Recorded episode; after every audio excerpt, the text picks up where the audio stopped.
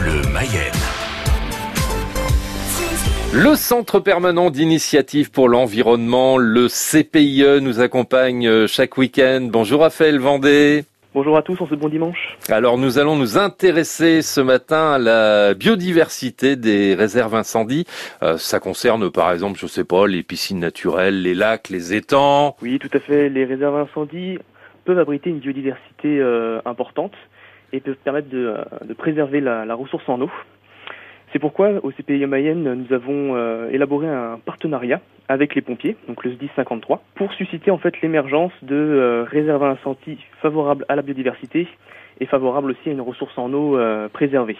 Donc dans le cadre de, ce partenariat, en fait, le SDIS permet d'assurer la visite d'un prévisionniste directement sur les réserves incendies, des propriétaires qui eux sont prêts à s'engager dans cette démarche, pour euh, évaluer le contexte, euh, préconiser les besoins en accessibilité et en volume d'eau utile pour euh, permettre de voir un peu ce qui est possible d'utiliser en termes de réserve incendie pour les pompiers.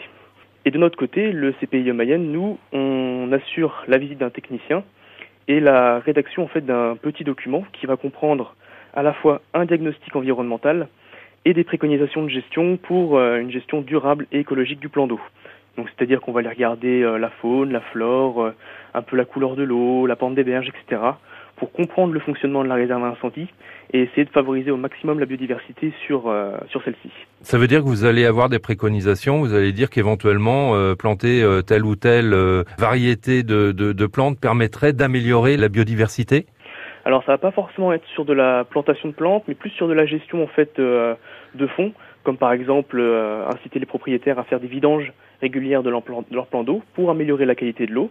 Ça va être aussi par exemple euh, d'inciter à ne pas tondre jusqu'au bord de l'eau pour euh, permettre à la végétation de se développer, qui elle sera favorable au développement des insectes et, euh, et aux oiseaux également. Merci Raphaël pour euh, tous ces conseils et rappelons que le Centre permanent d'initiative pour l'environnement a un excellent site internet qui vous permettra d'en savoir plus sur ce sujet. Merci Raphaël, bon week-end. Bon week-end, au revoir.